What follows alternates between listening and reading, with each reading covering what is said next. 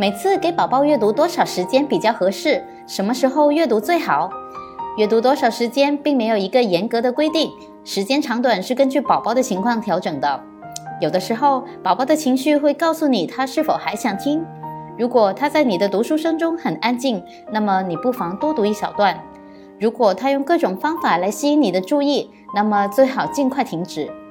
至于宝宝最佳的阅读时间，应该选择宝宝比较安静的时候。